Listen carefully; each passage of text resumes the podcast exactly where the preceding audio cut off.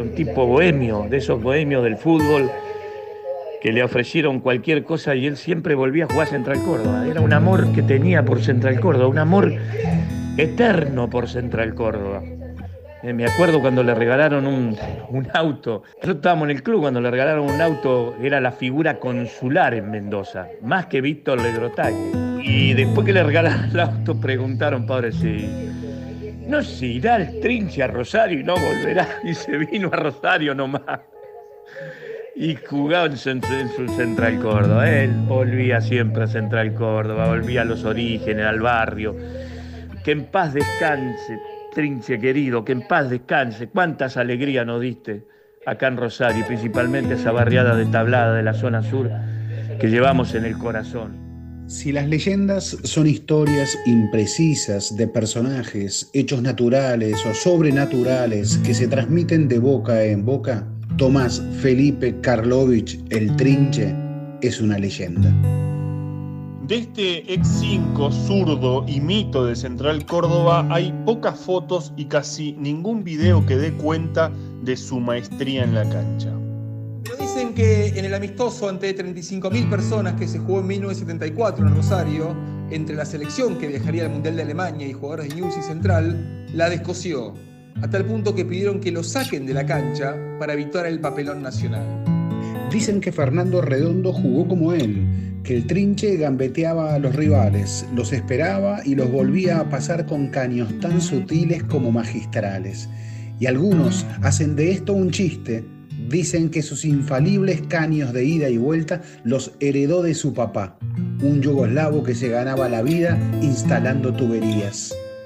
Dicen además que era indisciplinado y que en más de una oportunidad se fue a pescar en lugar de ir a entrenar, que tenía devoción por la pelota pero no aspiraba a ser profesional, que no le gustaba marcar y que solo trotaba. Dicen que por culpa de la noche no se convirtió en uno de los más grandes del fútbol argentino. Y dicen también que cuando Diego Maradona vino a jugar a Newell's y un periodista lo presentó como el mejor, el 10 aclaró, el mejor jugador ya jugó en Rosario y es un tal Karlovic. Sin embargo, todo eso parece solo la leyenda de un hombre de 65 años, padre de dos hijos, alto y grueso, que usa el pelo largo, canoso y suelto como cuando jugaba, allá por los 70, con la camiseta fuera y sin canilleras. Renguea por una operación de cadera que no le impide moverse a todos lados en bicicleta. Vive en la modesta casa de barrio Belgrano donde nació y no le sobra el trabajo. Se las rebusca todos los días repartiendo pan en una chata. Su cotidianeidad es corriente, aunque sueña como buen protagonista de leyenda. Un sueño, jugar 50 minutos, no más, en la cancha central Córdoba llena y después partir a cualquier lado, dice Karlovich como si entonara un tango. Y cuando se le pregunta qué jugador querría tener en el equipo de su sueño, agrega, al mejor, a Maradona. Me gustaría mucho conocerlo. El Trinche es el más chico de siete hermanos, cuatro varones y tres mujeres. Dos, Eduardo y Juan, aún viven con él. También ellos le dedicaron parte de su vida a la redonda y eran buenos, según dice el menor de la familia. Todos aprendieron en los potreros de esa zona oeste de la ciudad. Hubo solo dos partidos oficiales en primera y nunca en el exterior, aunque lo tentaron desde el Cosmo neoyorquino y desde Francia. Dicen que la primera propuesta la trabó el mismísimo Pelé, figura indiscutible por entonces del equipo norteamericano. Lo cierto es que debutó en Central en 1969, pero como no lo consideraron una promesa, se fue. Pasó por Flandria, Jugó en Colón, en la localidad de Vigand, en Independiente de Rivadavia y Deportivo Maipú, ambos de Mendoza, pero siempre volvió a Central Córdoba, donde tiene arraigada el alma. Me enoja que esté tan mal el club. Hace 30 años que digo que los dirigentes deberían declarar su patrimonio antes de hacerse cargo de Central Córdoba y dar cuenta de todo al terminar la gestión, desliza enojado el trinche. En Mendoza lo adoraron, lo llamaron gitano y rey y lo quisieron retener de todas las maneras posibles. Una vez comenté que quería ponerme un negocito, una pilchería, y ellos entendieron pizzería. Me quería volver. Y sí, dicen que como extrañaba Rosario, intentó huir varias veces, aunque sobre todo lo que dicen sobre él, sonríe, niega el 80% de las versiones y cuenta una anécdota. Mirá, dicen que tenía todo tipo de vicios, pero no conozco lo que es un boliche, ni bailarse, soy de madera. Dicen que no me entrenaba, no hubiera jugado hasta casi los 40 años si hubiera sido así. Me gustaban las mujeres. Y sí, las pelotas de fútbol son como ellas. Hay que tratarlas bien. Dicen tantas cosas. Siempre que me encuentro con alguien, asegura que me vio jugar ese partido con la selección. Parece que todo el mundo me vio ese día. Relata de espaldas a una foto pequeña y descolorida colgada demasiado alto en una pared del comedor de su casa. Allí se lo ve junto al equipo que venció 3 a 1 a la selección ese famoso día. Adelante agachados y entre otros el Mono Berti, Mario Sanabria, Carlos Aymar y Mario Kempes. Arriba el Colorado Killer, junto a él el más alto de todos. Para refutar aún más los comentarios que a boca de jarro recaen sobre él, recuerda una anécdota. Una vez tomé un taxi acá en mi casa hacia el Gabino Sosa. El taxista mientras me llevaba me dijo, ¿sabe quién conozco yo de ahí? Al Trinche Karlovich. Y me habló todo el camino de mí. Lo dejé y cuando me bajé le dije, por favor, cuando lo vea el Trinche, mándele mis saludos. Dejó la carrera en 1986 y confiesa que desde ahí hasta hoy se mantuvo solitario, aunque tiene muchos amigos, y que hizo de todo, mirar fútbol y boxeo por televisión, escuchar a los redondos y ver de vez en cuando algún jugador infantil para recomendar. Hace poco llevé un par a Mendoza. Con dos partidos me basta para saber qué tal juegan. Observo cómo se paran, cómo corren y cómo patean y me es suficiente confiesa el trinche antes de seguir enumerando las variadas maneras en que se ganó la vida después de brillar con el fútbol. Destapé pozos ciegos, revestí paredes, armé pianos. Trabajar no es una deshonra, ¿no? Pregunta sin desafiar la leyenda Karlovich. Nota de la periodista Laura Vilche para el diario La Capital, publicada el 28 de diciembre de 2014. Era por abajo. Viernes de 20 a 22 en la 1110.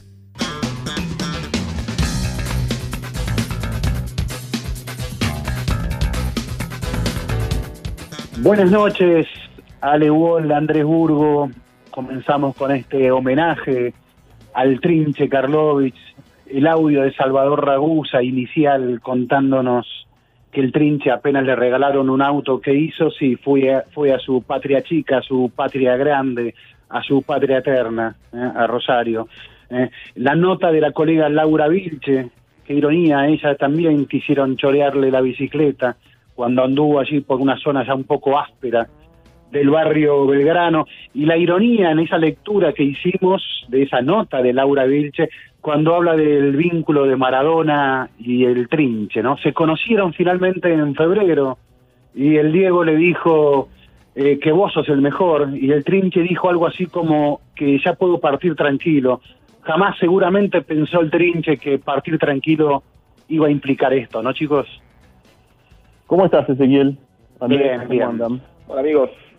Bueno, eh, sí, el, el, asesinato del Trinche recuperó de alguna manera toda esa memoria eh, que estaba, que es, que es la memoria, es, la memoria de la oralidad, ¿no? Porque el Trinche es un, futbolista contado, escrito, pero del que no tenemos otras imágenes.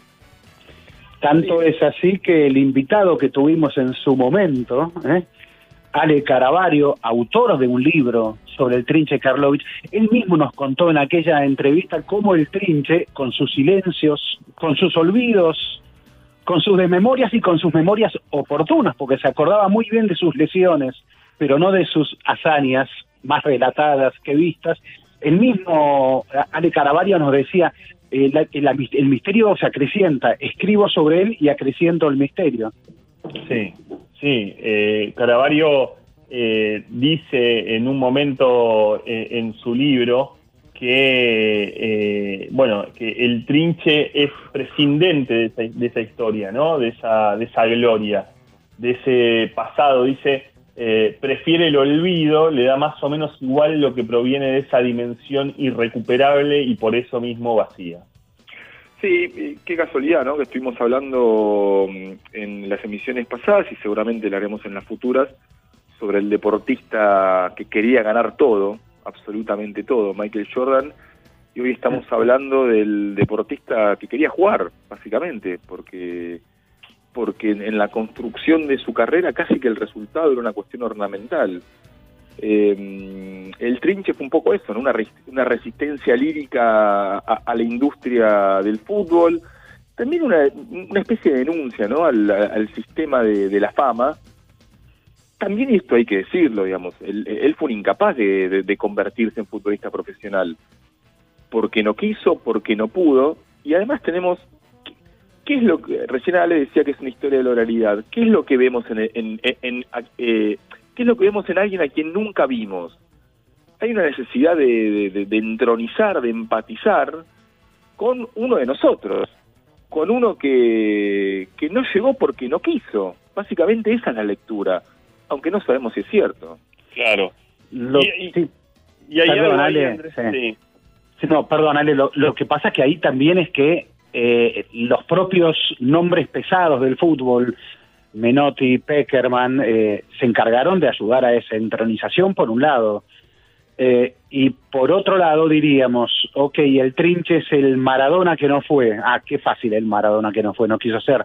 A ver, el trinche es aquel que le dijo no al seleccionado porque supuestamente eh, la, la, leyenda dice que se había ido a pescar, leyenda luego desmitificada.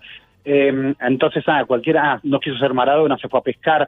Mm. Lo que al Trinche no le interesaba era la fama, no le interesaba la tapa del gráfico. Quiero decir simplemente esto también, que al mismo tiempo que se estrenó en Buenos Aires una obra de teatro el año pasado sobre el Trinche, el Trinche Karlovich de Jorge Eines, a quien también entrevistamos en su momento en Era por Abajo, bueno, cuando se estrenaba esa obra en Buenos Aires, estaba también, estábamos a punto de conocer el documental de Asís Capadia, fabuloso documental sobre Diego Maradona. Eh, qué mundos tan opuestos que estábamos viendo en ese momento. Uno consumido por, por la fama, Diego.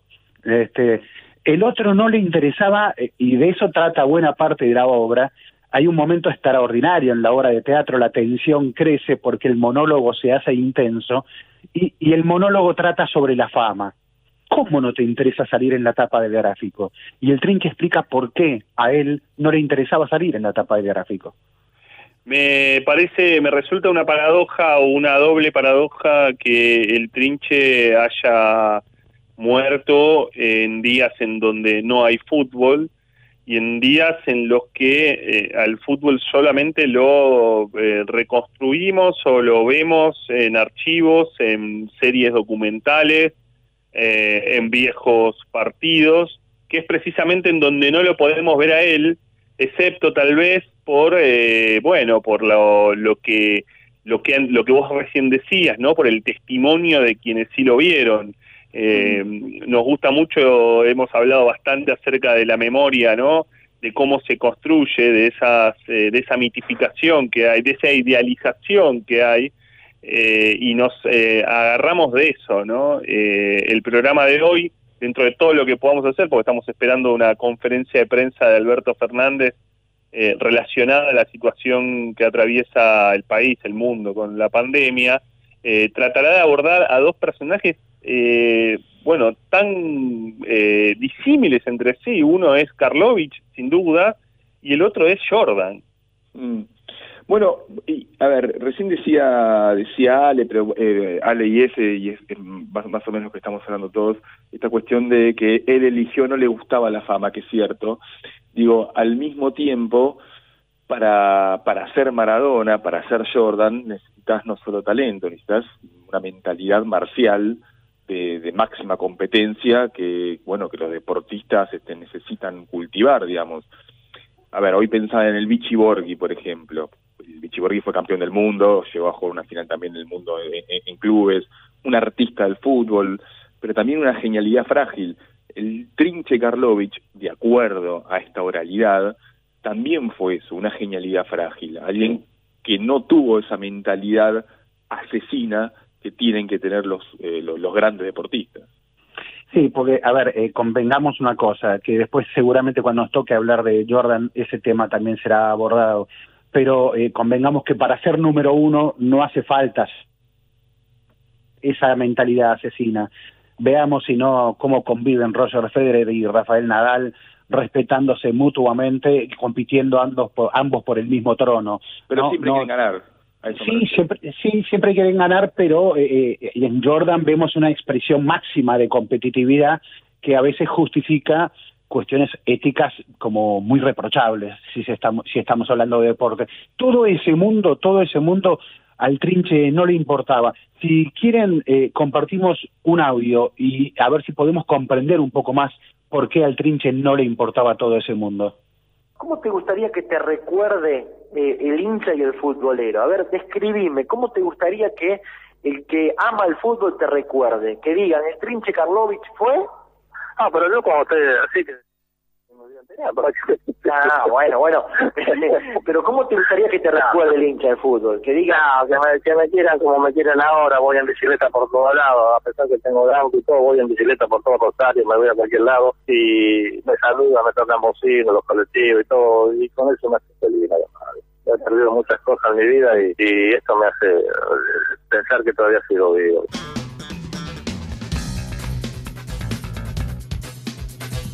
Esto fue solamente hace 10 días. La entrevista la hizo Emiliano Luña, un, colega eh, que suele hacer extraordinarias entrevistas este, desde, mm, desde Santa Fe, desde el interior de Santa Fe. Eh, suele, publicar, eh, suele entrevistar a, bueno, a grandísimos deportistas, no solo argentinos, también este, latinoamericanos, también europeos.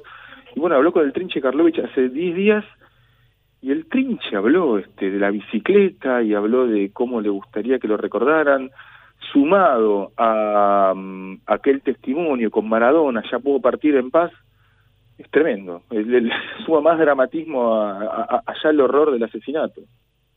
Y a la idea de no de, no hablar de sí mismo, de lo que de lo que recién contábamos, de no hablar de sí mismo porque otros hablaban de él, otros hablaban eh, por él, eh, y eso también eh, ayudaba, por supuesto, a construir el mito. Hay un, bueno, hoy fue muy recordado el informe Robinson, que eh, otra paradoja, ¿no? También Michael Robinson falleció hace muy pocos días, también el, el, jugador inglés nacionalizado español, presentador de estos enormes, enormes informes. Uno de ellos el de el del Trinche eh, decía, y que en ese, en ese informe, en ese programa, eh, el Trinche también va relativizando todo, eh, incluso aquel episodio de la pesca, ¿no? Dice, yo no me acuerdo si fue tan así.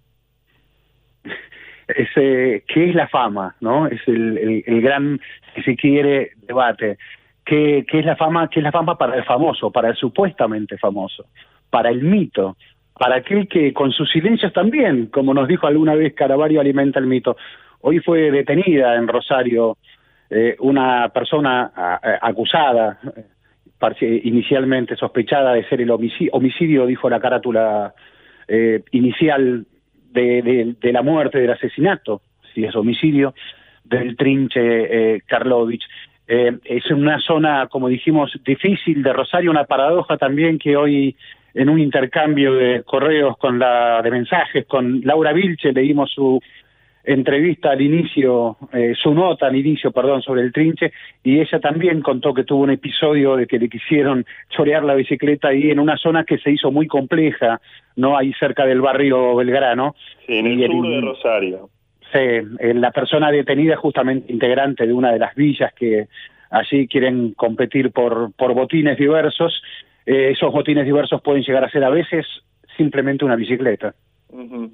Eh, el Trinche Karlovich hasta hace 20 años eh, era un, apellido que, al menos para la gente de mi generación, que no, no, no, lo había sentido nombrar, fue descubierto a través de una nota justamente de, de Piqui Caravario, o, o, mejor dicho, de la revista mística que dirigía Piqui Caravario, que en verdad eh, tuvo algo de casualidad, eh, porque mm, la revista Mística salía los sábados con, con Olé, vos, vos escribías Ezequiel ahí, era una, gran revista, de, las mejores revistas que, tuvo las publicaciones deportivas argentinas en los últimos tiempos, y se les cayó una nota, y, y dentro de una sección que era ejemplares únicos, eh, de, de- de grandes deportistas que, que tuvieron este eh, que habían pasado la historia, pero tal vez no eran tan conocidos. Bueno, estaba esta nota del Trinche Karlovich y como se cayó una nota la pusieron en la tapa y a partir de ahí se empezó a recrear el mito Karlovich, al menos para mi generación. Yo tengo 45, la verdad es que soy recontra futbolero, me gusta el ascenso, eh, pero nunca lo había sentido nombrar. Y bueno, fue como el, nacimiento de una segunda vida para el Trinche Karlovich, que bueno, después, digamos, se, se- a ver, se- ¿cómo, cómo decirlo? Se consagró internacionalmente a partir de, este, bueno, de, este reportaje que recién decía Ale, el de Informe Robinson, y como si el Trinche Karlovich hubiese nacido internacionalmente con el Trinche, bueno, digamos, a, a- a- la muerte de, de Michael Robinson también le siguió la muerte de, del Trinche. El Trinche tenía tuvo un hito, aquel partido que la selección de Rosario, integrada por cinco jugadores de Newell, cinco jugadores de Central y un jugador de Central Córdoba que estaba en el ascenso, eh, le gana a la selección argentina que iba a jugar el Mundial de Alemania 3 a 1, todos hablaban de ese partido, el Trinche eh, la había descosido según esos relatos, incluso rescatados en ese artículo de la revista Mística, y después el otro granito es la eventual convocatoria, la supuesta convocatoria de la selección argentina por parte de Menotti, eh, que trabajaba mucho, ¿no? Eh, convocando jugadores de las provincias, en este caso de una ciudad tan futbolera como Rosario, la incluso tan ligada al propio Menotti, eh, y ahí está la cuestión de si se fue o no a, pescar. Bueno, Menotti lo cuenta en el informe Robinson, uno de los testimonios que rescata ese informe, si quieren lo escuchamos. No, preselección no, no, la verdad que no, no me acuerdo, no. No, no me acuerdo, no sé, él lo dijo, si lo dijo él debe ser, yo no me acuerdo, ¿viste? No. No sé si se fue a pescar o se fue a la isla y la... Yo no me acuerdo, pero la respuesta fue esa, que no pudo re- regresar por el río, que estaba no sé, esta excusa de... No me acuerdo, vos sabés que mucha gente me ha dicho eso y yo no me acuerdo. Ojalá me hubieran comido, voy a jugar en la selección, ¿sabes qué? Qué sé yo, todas las cosas que decían, que me gustaba la pesca y yo, ¿qué pesca? Eh, hace cuatro años que empecé con mi yerno, que me dijo vamos a pescar un día, nada más, ni sabía encarnar. Toda la vida me dijeron que, que yo era un gran pescador. Le gusta más pescar que jugar al fútbol. Entonces, le gustaba más jugar al fútbol que ser profesional. ¿sí?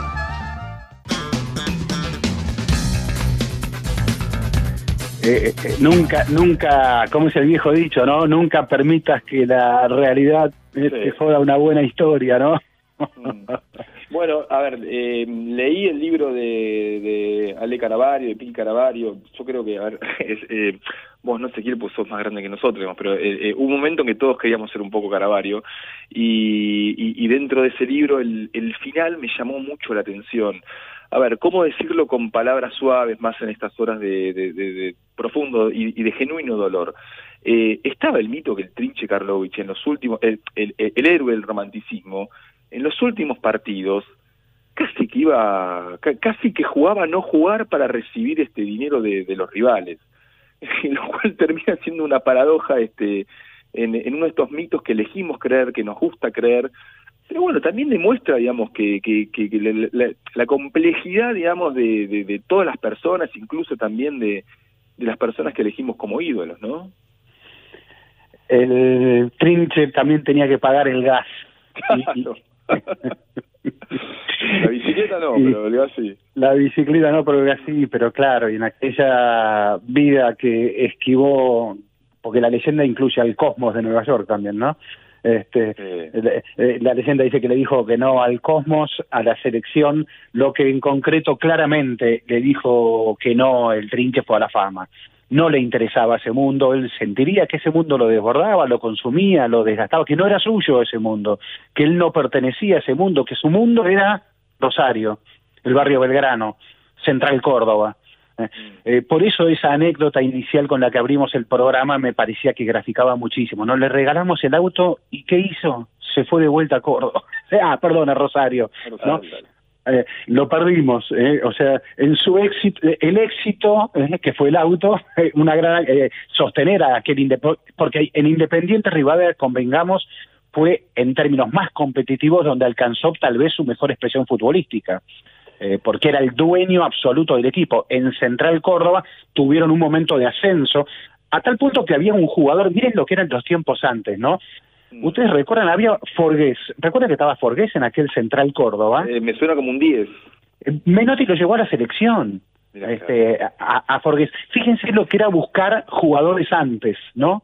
Porque eso se hacía antes, buscaban jugadores por todos lados. Entonces, un jugador, un jugador Claro, un jugador que había brillado en la C, porque venía de gran campaña en la C y lograban el ascenso a la B.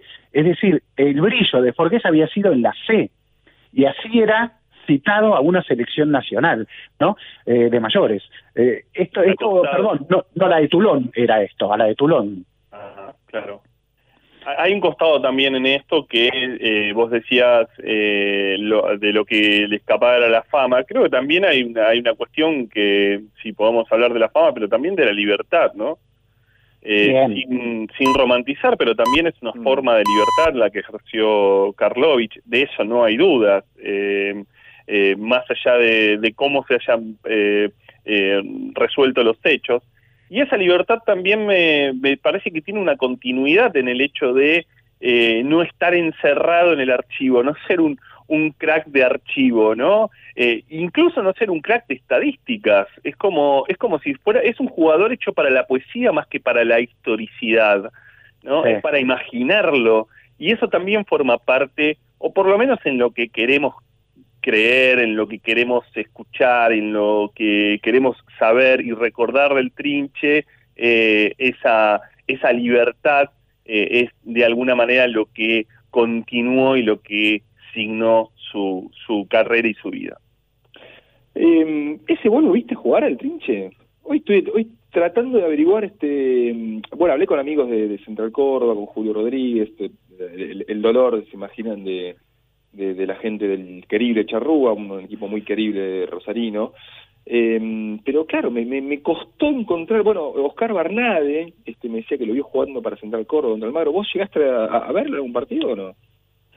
No, no, no, no, no, no lo vi jugar nunca eh, y conocí la leyenda desde su inicio porque comencé en el periodismo eh, profesional ya en el año 78 y ya obviamente Menotti técnico de, de la selección y Menotti ya en alguna larga charla recuerdo que me contó del trinche Karlovich porque hablábamos de fútbol rosarino y, y él la, alimentó, la leyenda, la, la, la leyenda. A ver, él hablaba maravillas en realidad del trinche Karlovich, pero claro, en esa cosa romántica también de Menotti, de- del fútbol, y, y yo la, la incorporaba más a ese discurso que algo más concreto y práctico, porque yo le decía, pero ¿quién lo conoce? Eh, ¿Dónde estuvo? ¿Cuándo jugó? En Buenos Aires lo conocíamos poco y nada, salvo cuando cada vez que al flaco Menotti le preguntaba sobre fútbol rosarino, el flaco Menotti te respondía inmediatamente sobre el trinche de Karlovich. Tenemos una, sí, sí, tenemos escuchamos, eh, un, un audio más, ¿no? De, para, Sí, para señores, escuchar. escuchemos algún audio más. Estamos muy pendientes de que en cualquier momento habla el presidente de la Nación, pero queremos escuchar y compartir con, con nuestra audiencia algo más sobre el trinche Karlovich. Karlovich fue evidentemente un, un jugador elegido. Un grande, un gran, un gran que no pudo demostrar. Y él no hizo ningún esfuerzo por adaptarse. Y por eso, además de leyenda, es símbolo. entre jugadores de élite que todo el mundo los conoce porque juegan en los mejores equipos del mundo, juegan mundiales. Yo digo, vi un jugador así que tenía todas estas cualidades y que fue de los mejores que yo he visto. ¿Qué daría por volver a tener 20 años? No, no me diga eso que me pongo mal, ¿viste? Porque me vuelvo loco, ¿viste? Me quisiera disfrazar de vuelta de jugador, aunque sea, ¿viste? Para entrar a una cancha me vuelvo loco. Ajá. Volver a escuchar a la Sí, gente. sí. ¿Qué va a ser? Esta noche juega al trinche.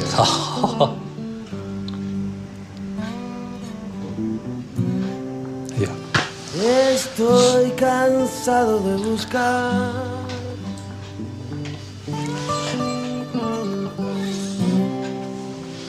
algún lugar encontraré.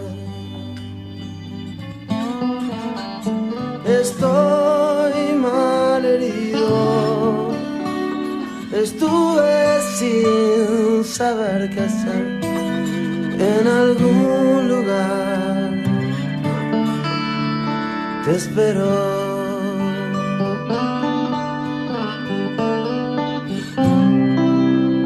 Estoy cansado de esperar.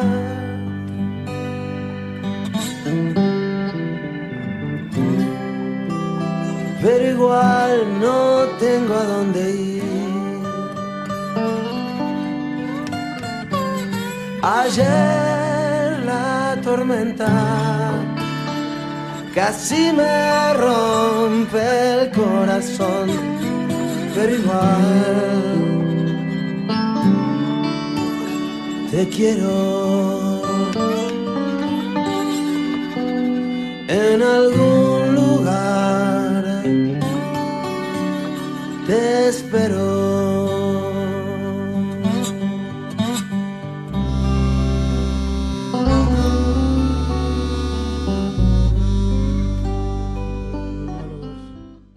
Por abajo. Viernes de 20 a 22 en la 1110.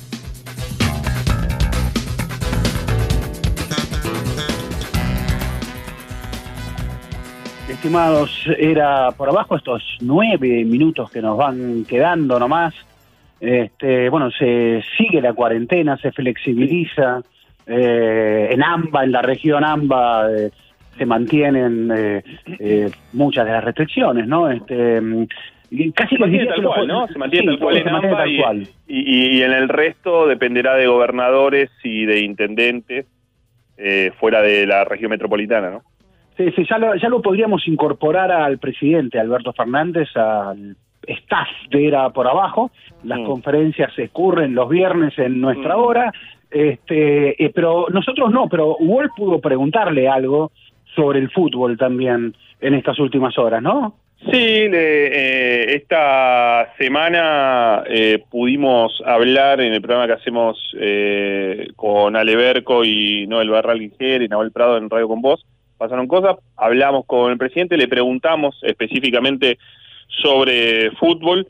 Claro que eh, la, la respuesta eh, no, no tenía una precisión, no, no hay una precisión del regreso al fútbol, pero de lo que dijo, de que por ahí vamos a poder empezar a disfrutar del fútbol por TV, está claro que oficializa algo que de alguna manera ya sabíamos, que eh, es que no habrá público visitante, yo creo que por lo menos durante este año, eh, visitante, mira que, que acostumbrado no habrá, pu- no habrá público directamente, ni visitante, ni, visitante ni local, eh, si- sin hinchas, eh, y que, bueno, podrá volver el fútbol, eh, lo que se estima eh, en la AFA es que pueda ser septiembre, eh, pero mencionó una cosa, eh, ese y Andrés, eh, eh, que, es que habló de testeos de los futbolistas eh, que hay que cuidar la salud de los futbolistas y hay que pensar en el testeo de los futbolistas y esto lleva, porque aparte la pregunta iba referida a eso, a lo que está sucediendo en otras ligas, ¿no? Sobre todo la Bundesliga, que la Bundesliga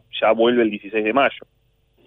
Sí, la Bundesliga vuelve el 16 de mayo con una con un interrogante que es el que qué jugadores eh, dicen no, Eh, porque está abierta esa posibilidad, porque hay jugadores que expresan miedo. Claro, en ese ambiente tan macho, si se quiere, del deporte profesional competitivo masculino, eh, decir no es como que no, che, che, si estamos todos vos también, ¿no? Pero en España se expresó más concretamente el miedo, jugadores del Eibar especialmente dijeron, tenemos miedo de volver, del CAIS también sí. Eh, eh, en, en España lo que no está contemplado todavía exactamente es la decisión individual del jugador que dice, pero yo no quiero jugar, tengo Los miedo, jugadores tengo volvieron, los Sí. jugadores volvieron a entrenarse. Hoy, hoy lo vimos a Messi entrenarse solo, ¿no? O sea, con el resto de sus compañeros, pero separados. Sí, sí, saltó en caso importante el del lateral brasileño hoy en el Atlético de Madrid y por eso yo dije, ah, con razón el Atlético había atrasado su entrenamiento. ¿Cómo va a empezar el Barça antes que el Atlético del Cholo Simeone? No, no, el problema fue que en el Bar, en el Atlético de Madrid había algunos problemas de contagios. Eh, esta sensación de jugadores de con contagios o jugadores con miedo, jugadores con miedo de contagiar a esposas embarazadas, como están contándose, están contando que está sucediendo eso. Eh, entonces, ¿cómo se contempla esa situación? Bueno, obviamente que hay que contemplarla. Es un tema muy delicado, muy especial que se está tratando porque obedece a decisiones individuales en deportes colectivos. Eh, el que volvió también es el fútbol de Corea del Sur. ¿Vos lo viste, Andrés? Eh, bueno, vi, vi un resumen, te, te soy sincero. ¿Por dónde lo viste, Andrés? No, en redes sociales, bueno, Ah, eh, eh, en, en plataforma, digamos. El, el Jeonbuk le ganó 1 a 0 al Suwon, eh, claro, en un partido muy extraño, hubo jugadores que le hicieron el pasillo de honor al campeón de la temporada anterior, lo que empezó hoy en verdad es la nueva temporada. Eh, los parlantes del estadio reprodujeron las canciones de, de, de- de la hinchada. Eh, una de las reglas eh, no escritas, pero que bueno, le habían pedido a los jugadores es que los, los goles no se festejen con abrazos. Un solo gol en el partido, faltando ocho minutos, y no hubo abrazos entre los jugadores. Eh, y si quieren saber más de la apasionante Liga de Corea, bueno, esta madrugada del sábado, en pocas horas, eh, dentro de cuatro horas exactamente, a las dos de la mañana, Ulsan va a jugar, obviamente sin público eso, ¿no? Contra Sanju Sangmangu, y después hay otros dos partidos, 4.30 de Argentina, 7 de Argentina, entre otros cuatro equipos que no vale la pena mencionar, pero Corea del Sur, uno de los países eh, elogiados como los que mejor este, sortió la, la, la pandemia, vecino a, a- China, bueno, la liga de fútbol ya volvió ahí. Sí, también se hablaba de la decisión de Brasil de retomar su liga. Oh. Claro, saltaron 30 casos en el Flamengo, Hoy fue un 30 día casos en, en, Río. Sí, y, y- y claro, si queremos, si alguna gente que agita cacerolas y sale a balcones, quiere comparar situaciones, bueno, eh, hay algunos muertos, miles, miles de muertos Hoy, de en diferencia particular, efectivo. entre y una. Sí, sí, sí. Eh, entonces, comparar esa situación, agarrarse, eh, es realmente, eh, por un acto de piedad, no lo vamos a comparar, porque en el, muer- en el medio hay miles, miles de muertos. Eh, querías decirme algo, Ale. Sí, respecto de, eh, bueno, primero que esto que está diciendo Brasil, eh, en- entre los más de 30 casos hay futbolistas, por lo menos tres futbolistas. Eh, hay un futbolista de, del Everton en Chile también, lo cual pone en alerta a la Conmebol para eh, retomar lo que lo que es la Copa Libertadores, ¿no? Básicamente las competiciones de equipos. Esa Ale ya no se puede jugar este año. ¿Quién, y quién va a bueno, me parece- contra un equipo brasileño? Claro, me parece que ¿quién va a querer ir a Brasil? no? Claro, nadie. O sea, No, eh, el- hoy la Salvo que FIFA se juegue en un mes, Claro. en un lugar. Claro.